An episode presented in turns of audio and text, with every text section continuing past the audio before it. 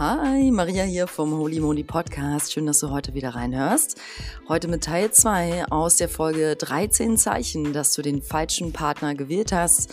Ich bin sicher, du hast die Folge davor schon gehört und fragst dich jetzt, wie es weitergeht. Also fangen wir direkt an. Bleib dran, bis gleich. Ich freue mich drauf. Ciao.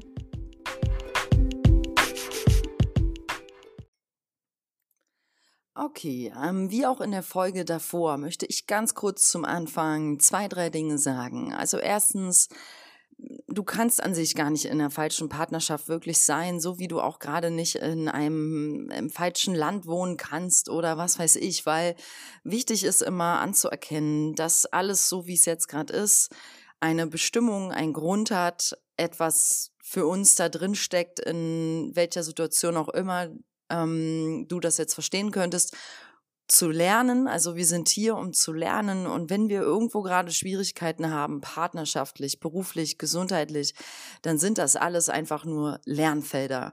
Und es gilt auch manchmal das eine Lernfeld gerade loszulassen, damit man sich dem anderen widmen kann. Und vielleicht ist gerade das Lernfeld Beziehung für dich das Größte und Wichtigste, was ja auch Sinn macht, weil unser Partner darf auch gut gewählt sein und darf auch jemand sein an unserer Seite oder unsere Partnerin, mit ähm, der wir uns wohlfühlen und oder mit dem und das, ja. Deswegen finde ich es schon, glaube ich, fast ein konstant wichtiges Thema, mit wem wir unsere Zeit verbringen. Ich wollte damit nur noch mal betonen, manchmal gibt es sehr viele Baustellen auf einmal in Anführungszeichen und es müssen nicht immer alle parallel bearbeitet werden. Man, es lohnt sich auch die Dinge manchmal einfach loszulassen, ruhen zu lassen. Aber angelehnt an den Inhalt dieser Folge möchte ich dich eventuell inspirieren oder anstoßen, zu reflektieren, ob deine Partnerschaft wirklich stimmig ist für dich, ob sie sich gut anfühlt auf allen Ebenen. Und ich fasse dafür nochmal ganz kurz zusammen die ersten sechs Punkte aus Teil Nummer eins. 13 Zeichen, dass du den falschen Partner gewählt hast. Die ersten sechs Punkte. Punkt eins: dein Partner sieht dich nicht. Punkt zwei: du fühlst keine körperliche Anziehungskraft zu ihm, zu ihr.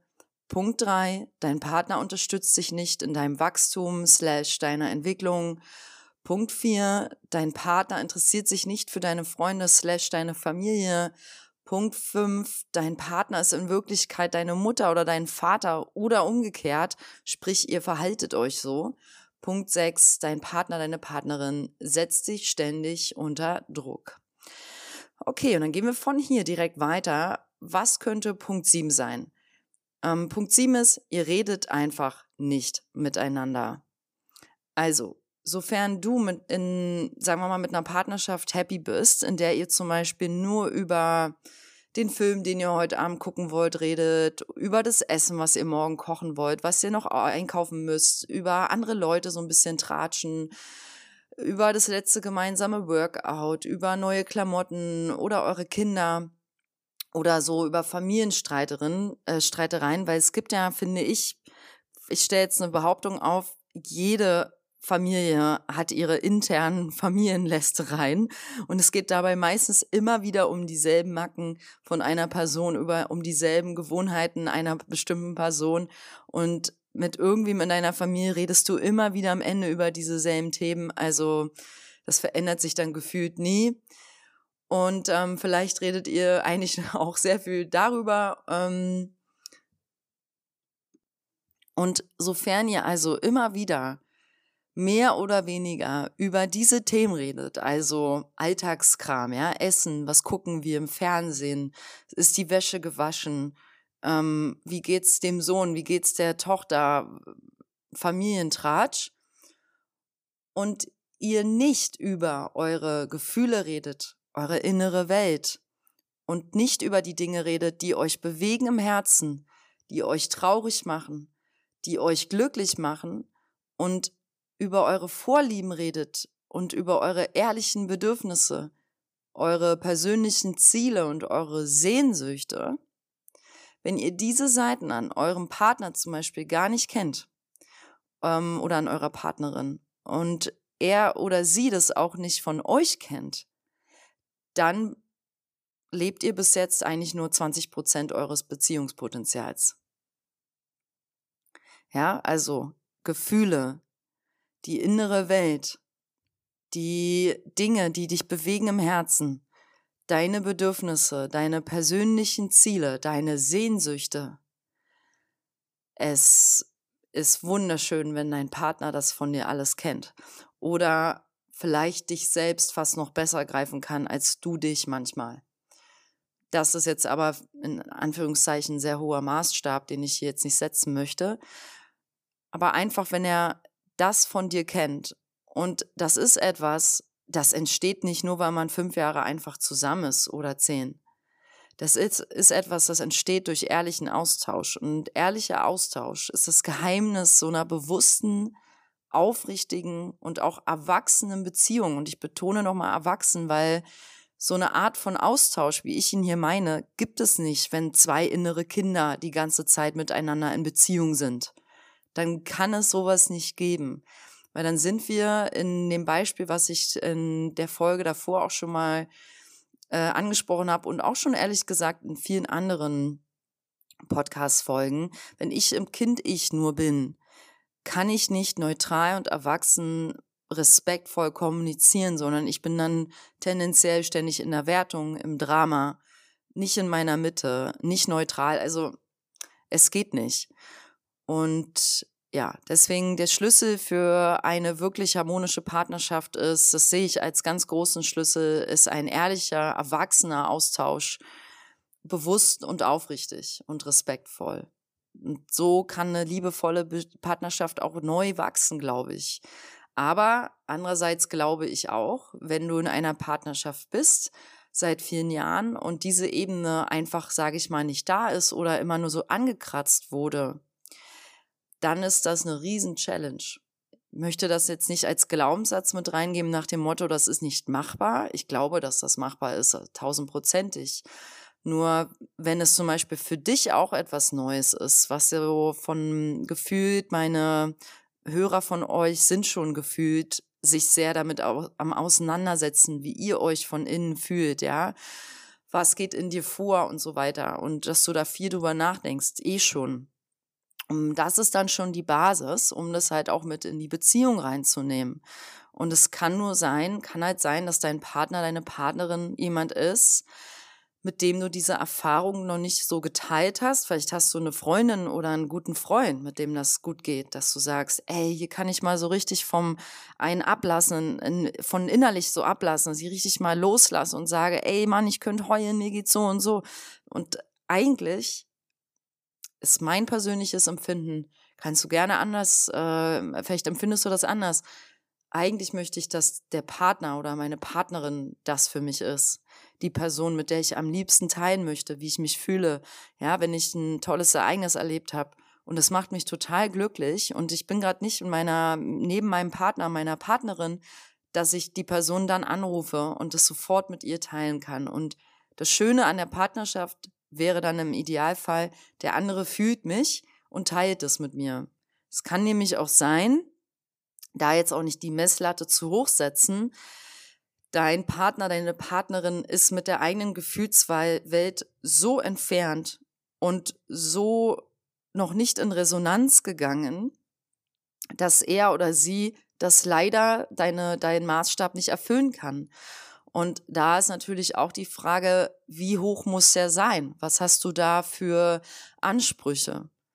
Und ich kann für mich sagen, ich habe, glaube ich, in diesem Punkt, also miteinander gut reden können, persönlich zum Beispiel einen hohen Anspruch und dafür vielleicht auf anderen Ebenen nicht ganz so krass. Aber dieses, es geht ja darum, wie ich mich fühle und und ähm, für mich fühlt es sich nun mal stimmig an, wenn ich bei meinem Partner, meiner Partnerin richtig loslassen kann, gefühlsmäßig und wenn ich mich traue, meine innere Welt mit ihm, mit ihr zu teilen und auch auszutauschen und auch meine ehrlichen Bedürfnisse, meine persönlichen Ziele zu teilen.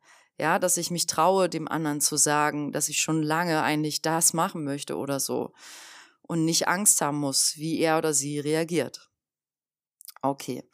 Gehen wir weiter in Punkt Nummer 8 als achtes Zeichen, dass du vielleicht den falschen Partner gewählt hast. Du denkst mehrmals am Tag oder sehr häufig an Trennung. Also, dieser Gedanke kommt mit Sicherheit nicht von ungefähr, wenn das so ist. Aber Achtung, solltest du gerade in deiner Lebenszeit ähm, noch in Beziehung Nummer eins oder Nummer zwei sein, also noch nicht so viel Beziehungserfahrung haben, dann bist du gerade natürlich noch in einer sehr wichtigen Lernphase mit deinem Partner. Und das kann auch sein, wenn du 35 Jahre alt bist, dass das jetzt Beziehung Nummer zwei ist oder noch Nummer drei. Das ist ja nun mal nicht unwichtig. Wie viel Lebenserfahrung bringt der Partner, die Partnerin mit in die Beziehung an Beziehungserfahrung? Und ich sehe das ähnlich wie wenn wir halt lernen, wenn wir erwachsen werden, für uns selbst und eigenverantwortlich zu sorgen. Das muss man ja auch erstmal lernen, ne, auf allen Ebenen, dass ich mich selbst versorge, mich selbst um mich kümmern und sage, ich stehe mit beiden Beinen im Leben und kümmere mich um mich, versorge mich, ähm, bau was für mich im Leben auf. So müssen wir das halt auch in der Partnerschaft eigentlich lernen. Also ich weiß noch, der wichtigste Lernpunkt in meiner ersten Beziehung war, das Thema Konflikte. Ich dachte wirklich bei jedem kleinen und natürlich auch sowieso dann bei jedem etwas größeren Konflikt, wir trennen uns. Also als übertriebene Metapher könnte man sagen, ähm, er war sauer, weil ich das letzte Stück Käse gegessen habe aus dem Kühlschrank. Es ist ein Streit entstanden und ich dachte, wir trennen uns. also ich war in meinem Kopf so dramatisch. Ich kannte das halt nicht. Ich habe diese Erfahrung nicht mitgebracht in eine Beziehung, dass sowas einfach dazugehört. Ich habe es auch nicht bei meinen Eltern gelernt, dass sowas dazugehört und ähm, dass das nicht immer gleich auch dramatisch behandelt werden muss, sondern dass man die Dinge auch mal mit Abstand sehen kann. Da jetzt auch wieder das Thema davor in einer erwachsenen Art kommunizieren kann. Ne? Und ich stelle jetzt auch weiter die Behauptung auf, wenn du in Beziehung Nummer eins oder Nummer zwei bist deines Lebens gerade, kann es gut sein, dass du überdramatisch reagierst, dass du dich in Anführungszeichen noch austestest, weil ihr noch die Erfahrung machen dürft, ähm, wie es ist, wenn man halt neutral ist, dieses Kommunizieren miteinander zu erfahren, zu erlernen und ähm, ja. Also zu dem Punkt abschließend halt, es gehört einfach dazu, Auseinandersetzungen und sich auch mal zu streiten. Das kam jetzt aus meiner persönlichen Erfahrung. Und wenn du halt mehrmals am Tag oder sehr häufig an Trennung denkst, dann schau dir das genau an. Also in welchen Momenten kommt es hoch, der Gedanke? Also das ist die wichtigste Frage dann dahinter, wann denkst du es? Ist es ein omnipräsenter Gedanke, der, wo du eigentlich dich im Inneren, Inneren schon längst getrennt hast, dann ist es sehr wahrscheinlich dran, dies auch zu tun.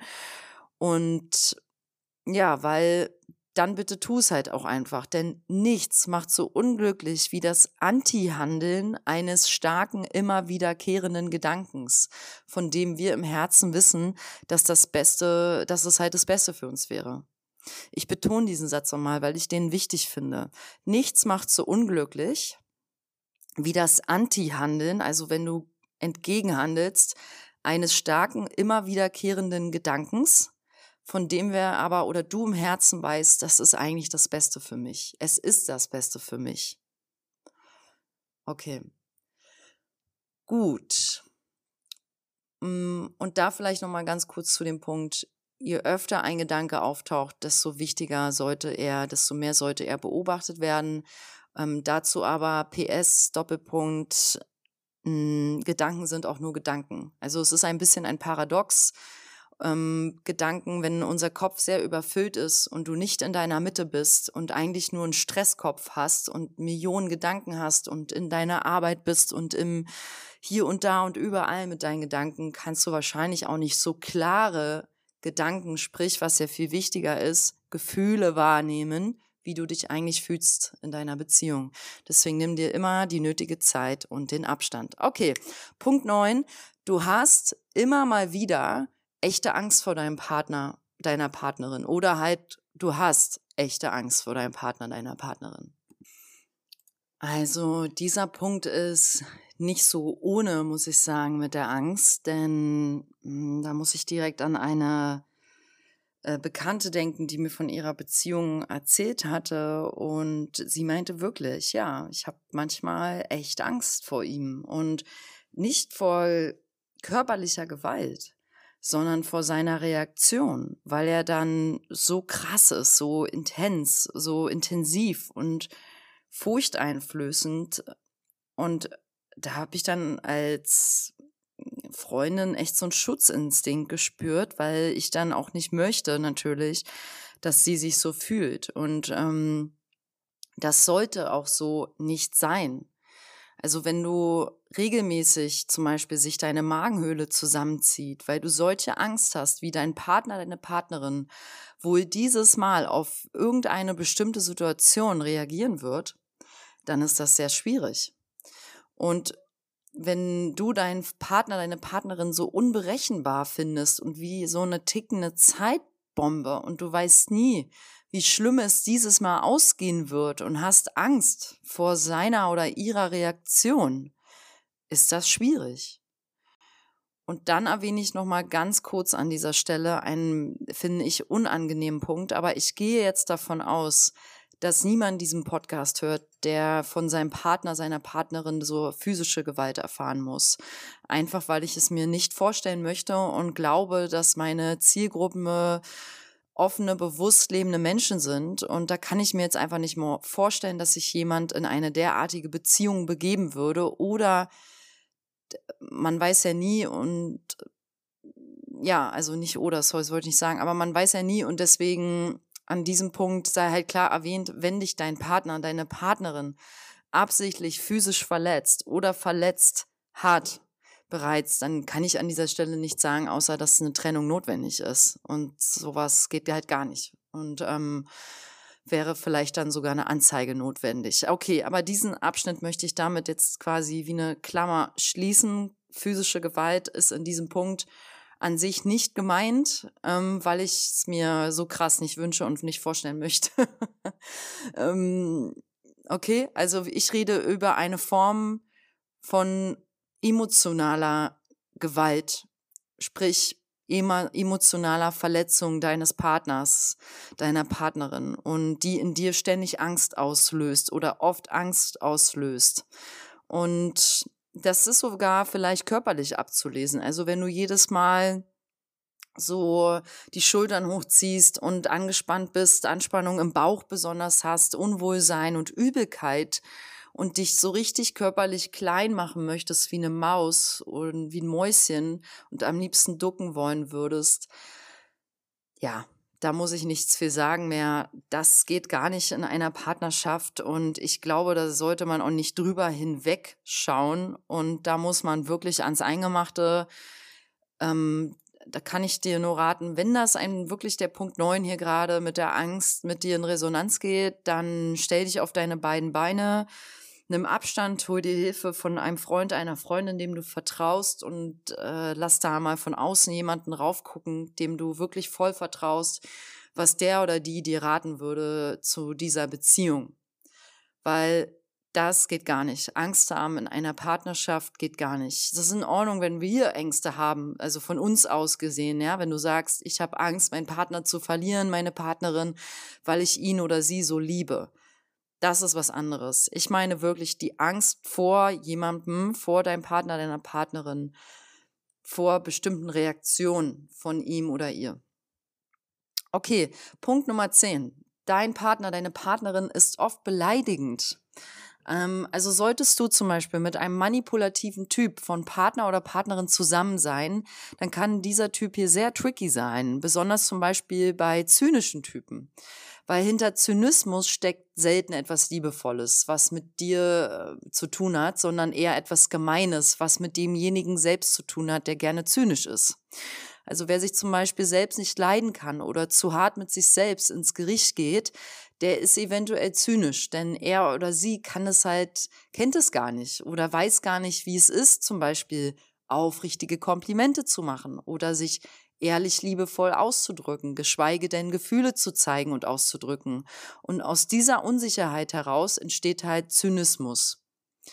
Aber Worte sind nun mal Energie und wenn ich ständig von jemandem zynische Kommentare an den Kopf geworfen bekomme, das geht nicht. Und wer ständig zynisch ist, hat halt eine negative Anschauung auf die Welt oder die Menschen, weil anders entsteht Zynismus eigentlich nicht.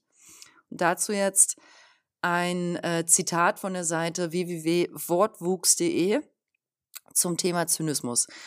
Wer zynisch ist, ist im höchsten Maße spöttisch und verletzt mit seinem Gedankengut und Äußerungen seine Mitmenschen, indem er ihre moralischen Werte sowie die gesellschaftlichen Konventionen missachtet oder auch lächerlich macht. Und der Zynismus beruht auf radikaler Skepsis, also Klammer auf kritischer Zweifel, Klammer zu, und verfolgt die Absicht, die Werte sowie Wahrheiten anderer rücksichtslos herabzusetzen. Zynismus ist mit Ironie und Sarkasmus verwandt, wobei es halt Unterschiede gibt. Zitat ist beendet. Also dieses Zitat war jetzt ein bisschen lang, ne? aber da drin kam vor ähm, Spott, ähm, Verletzung des Gedankenguts des anderen und die moralischen Werte des anderen angreifen, lächerlich machen und äh, Radikalität kam drin vor und da wirklich die Absicht hinter, hinter Zynismus ist die Absicht halt Wahrheiten und Werte rücksichtslos runterzubuttern vom anderen. Und das geht in einer Partnerschaft hundertprozentig. Äh, sind da draußen von euch Hörer äh, wo eine oder zwei Personen so einen Partner haben, der das gerne macht. Und ähm, das hat dann mit der Person selbst zu tun. Und das ist nicht schön. Das solltest du als Partner, als Partnerin nicht abbekommen. Das ist einfach keine schöne Energie, auch wenn es die Person so ein bisschen hinter Spaß steckt oder wenn man dann immer sagt, der er oder sie ist halt so. Ironie zum Beispiel ist was anderes, weil wer gerne ironisch ist, kann auch durchaus harmlos sein, sage ich mal und trotzdem liebevoll. Aber auch hier bin ich persönlich vorsichtig, denn Ironie meint ja immer das Gegenteil von etwas anderem. Und warum sollte ich halt ständig in Gegenteilform mich artikulieren wollen, wenn ich mich doch eigentlich klar und verständlich ausdrücken möchte? Also für mich funktionieren, funktioniert Ironie persönlich nur äh, so in lustigen Momenten mit lieben Menschen. Da funktioniert es für mich aber halt nicht zum Beispiel, wenn ich jetzt an der Kasse stehe und weiß, die Kassiererin mag mich nicht, sage ich mal, oder habe das Gefühl, da kommt von ihr eine komische Schwingung, dann ist das nicht schön, wenn ich zu ihr ironisch bin. Äh, Beispiel, äh, sie schafft es nicht, mich um, abzukassieren, weil sie so einen Stress und Druck hat und ständig bricht diese, dieses IC-Gerät ab. Und da ist hinter mir eine lange Schlange, alle sind angespannt und ich sage dann sowas Ironisches wie, Nö, ist für mich jetzt hier gar kein Problem, hier noch länger an der Kasse zu stehen. Dann schwingt da was Böses mit. Und das ist eine Form, das ist eigentlich schon fast eher sarkastisch, finde ich dann, ne? weil es halt was Fieses drin hat. Und eine Ironie als liebevolles Beispiel wäre, ähm, in deiner Familie, jemand macht gerade irgendwie Nudeln und hat sich ein bisschen verschätzt in der Menge und du kommst rein und sagst, äh, ach, das ist aber schön, dass du drei Kilo Nudeln gemacht hast. äh, das ist dann was Leichtes. Das ist ironisch, aber irgendwie lustig und auf der Ebene finde ich es in Ordnung. Okay? Da schwingt nichts Böses mit. Und dazu jetzt nochmal ein Zitat von der Seite, auch wieder wortwuchs.de zum Thema Sarkasmus. Also, das Zitat beginnt jetzt. Als Sarkasmus wird beißender, bitterer Spott oder Hohn bezeichnet, der oft persönliche Eigenschaften des Verspotteten angreift. Demnach handelt es sich um das bewusste Lächerlichmachen einer Person, einer Gruppe oder deren, deren Werte. Zitat beendet. Und ne, das ist genau das Beispiel, was ich gerade mit der Kassierin genannt habe. Wenn ich sie dann da lächerlich mache, vor allem ist das sarkastisch und nicht schön. Also, wie redet dein Partner, deine Partnerin mit dir? Ähm, wenn du einen sehr intellektuellen, intelligenten Partner hast, der so eine scharfe, schnelle Zunge hat, ja, und so immer so, so super schnell, so bam, zack, boom, um, also tausend Wortgefechte, du, der da, der könnte tausend Wortgefechte mit dir immer austragen und du kommst da in gefühlt quasi gar nicht hinterher. Das ist herausfordernd vielleicht mit so jemandem und vor allem, wenn der mit sich da immer wieder persönlich hadert und deswegen zynisch oder sarkastisch ist. Also, wie redet dein Partner, deine Partnerin mit dir? Liebevoll, wertschätzend, aufrichtig, ehrlich, offen und direkt und klar? Oder umschweigend, kompliziert, verschachtelt, manipulierend, verbitternd, zynisch, sarkastisch, verspottend? Und wenn du denkst, na, eigentlich beides, dann ist abzuwägen, was ist gewichtiger. Also die liebevolle, wertschätzende, aufrichtige Seite oder die komplizierte, manipulative, verschachtelte, zynische, zynische Seite. Okay, gehen wir weiter zu Punkt Nummer 11. Dein Partner, deine Partnerin betrügt dich oder du betrügst deinen Partner, deine Partnerin. Also, sofern ihr euch nicht einvernehmlich für das spannende, vermeintlich zeitgenössische Beziehungsmodul der offenen Beziehung entschieden habt, tut es dir vermutlich sehr weh, solltest du wissen, dass dein Partner, deine Partnerin mit einem anderen oder einer anderen intim war. Ähm, oder du selbst intim warst mit anderen. Also hier ist wichtig zu hinterfragen, was fehlt mir oder meinem Partner, meiner Partnerin in der Beziehung? War ich oder er oder halt sie ehrlich? Also wurde der Seitensprung direkt mitgeteilt? Das ist wichtig an dieser Stelle. Ich zum Beispiel würde nicht unbedingt sagen, dass ich einen Seitensprung niemals nicht verzeihen könnte. Oder ich formuliere es mal andersrum. Ich würde sagen, ich könnte wahrscheinlich einen Seitensprung verzeihen, aber da kommen halt ein paar Faktoren zusammen. Zum Beispiel die Aufrichtigkeit des Partners, der Partnerin und die Ehrlichkeit. Also das Gefühl, dass mir der Partner gibt, die Partnerin, während er oder sie mir davon erzählt. Also will er mich bewusst oder sie mich bewusst verletzen und bereut es. Das ist natürlich übel, wenn es eigentlich so ein, so ein Racheakt ist oder sowas. Ähm, oder ist es wirklich, ich höre da raus, wenn dann so ein Geständnis kommt, sage ich mal, dass derjenige wirklich fast leidet beim Erzählen und es ihm oder ihr so leid tut und eigentlich ich raushöre, wow, meinem Partner fehlt ja was. Irgendwie habe ich das nicht gesehen, nicht wahrgenommen. Und da müssen wir auf jeden Fall hingucken und dran arbeiten, weil wenn beide sich aufrichtig lieben und zusammen eine Geschichte haben und da was weiter drauf bauen wollen, dann kann man sowas meistern, hundertprozentig. Nur da ist halt auch wieder wichtig, die Ebenen von, von Punkt 7 ganz am Anfang, die Kommunikation. Ne? Also, das finde ich entscheidend hier. Es ist also bei einem Betrug sexuell oder intim kann ja auch manchmal muss ja nicht Sex gewesen sein, sondern einfach nur ähm, ein emotionaler Betrug. Du wusstest es nicht. Der andere trifft sich schon mehrere Male mit jemandem und der baut dann noch Gefühle auf. Das ist ja dann natürlich schon fast eine ganz andere Ebene. Und ähm, ja, da dann sich zu fragen, wo wollen wir denn als Paar eigentlich noch hin? Was ist unser Ziel? Was wollen wir eigentlich einschlagen? Haben wir noch ein gemeinsames Ziel, Ziel in unserer Beziehung? Ist da noch Liebe? Echte Liebe? Glauben wir, wir können es schaffen oder ist es nur noch Arbeit?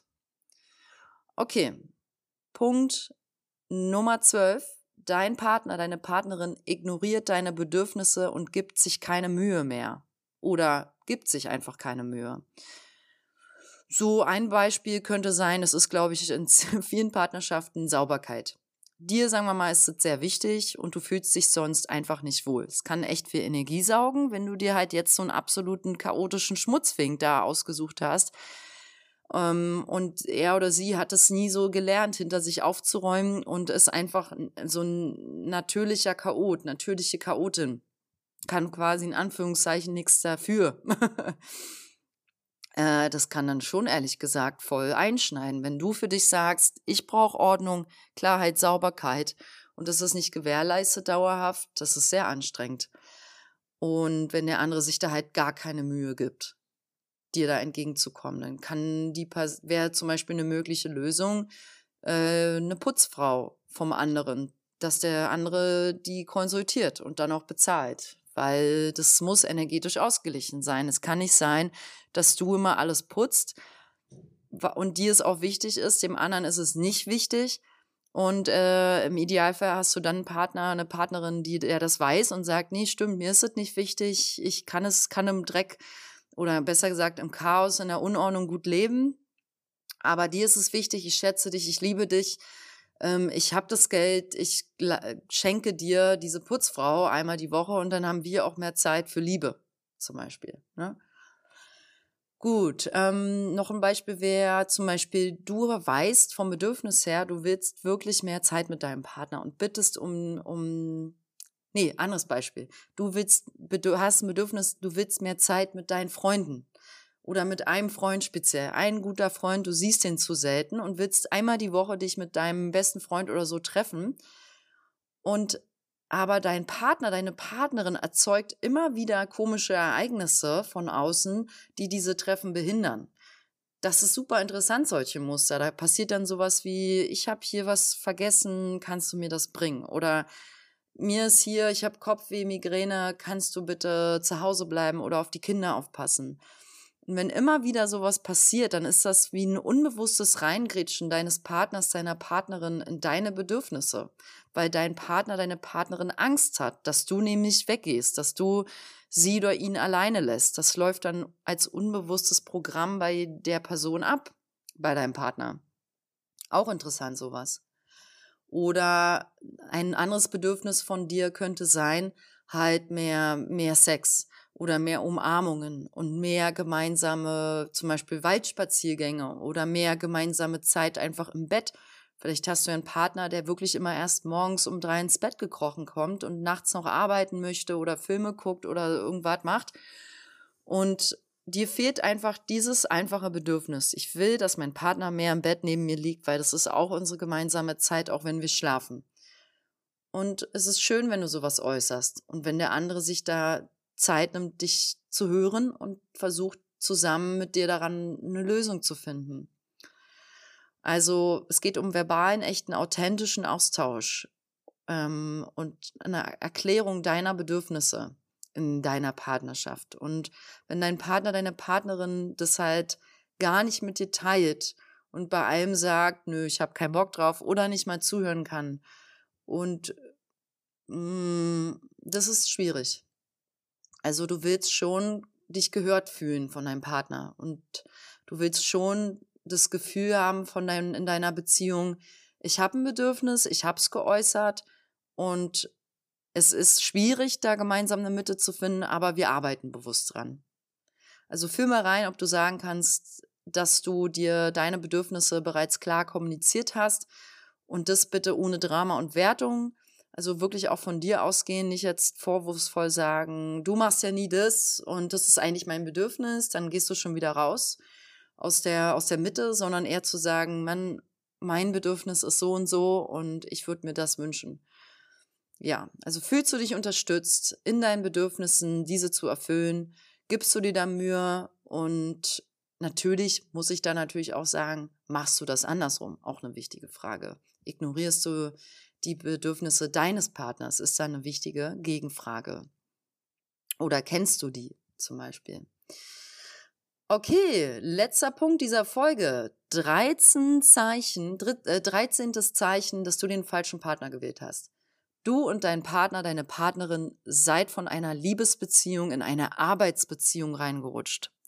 Also wo ursprünglich zwischen Knistern und Anziehung und so ein Sparkle mal war, also so ein Funke, ist jetzt nüchterne Neutralität. Oder wo ihr mal laut und herzlich miteinander lachen konntet, habt ihr jetzt beide Falten in eurer Stirn, so vom ernsten Blick des Alltags. Und wo ihr mal Spaß hattet, ist jetzt ernst. Wo mal Leichtigkeit war, ist jetzt Schwere. Wo mal gemeinsame Träume und Wünsche waren, ist jetzt so harter, trockener Alltag. Wo mal leidenschaftlicher Sex war, ist jetzt so einmal die Woche bis oder alle zwei Wochen so Sexarbeit. Und da, wo mal Liebe war, ist jetzt so Freundschaft, Kameradschaft. Und da, wo mal Magie war, ist jetzt Funktionalität. Und Liebe ist halt echt was Schönes und macht Spaß und fühlt sich tief und verbunden an.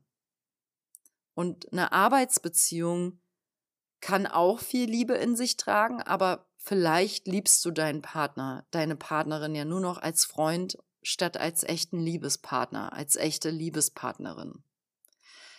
Ja, das sind so die Aspekte, die es zu bedenken gibt, wenn man in eine Arbeitsbeziehung inzwischen sich rein entwickelt hat, weil das sollte es nicht sein. Eine Beziehung ist in gewisser Weise immer eine Form von Arbeitsbeziehung, denn es ist mit Sicherheit so, um gemeinsam zu wachsen, um gemeinsam sich zu entfalten und zu entwickeln, mit den Jahren auch immer weiterzugehen in einer gesunden Partnerschaft, klar kostet es Arbeit.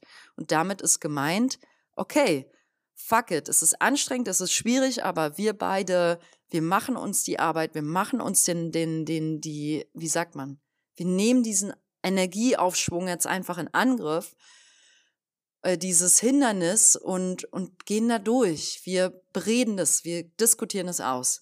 Wir äh, holen uns von außen vielleicht sogar Hilfe, wenn es sein muss. Wir probieren mal einen Tantra-Workshop aus.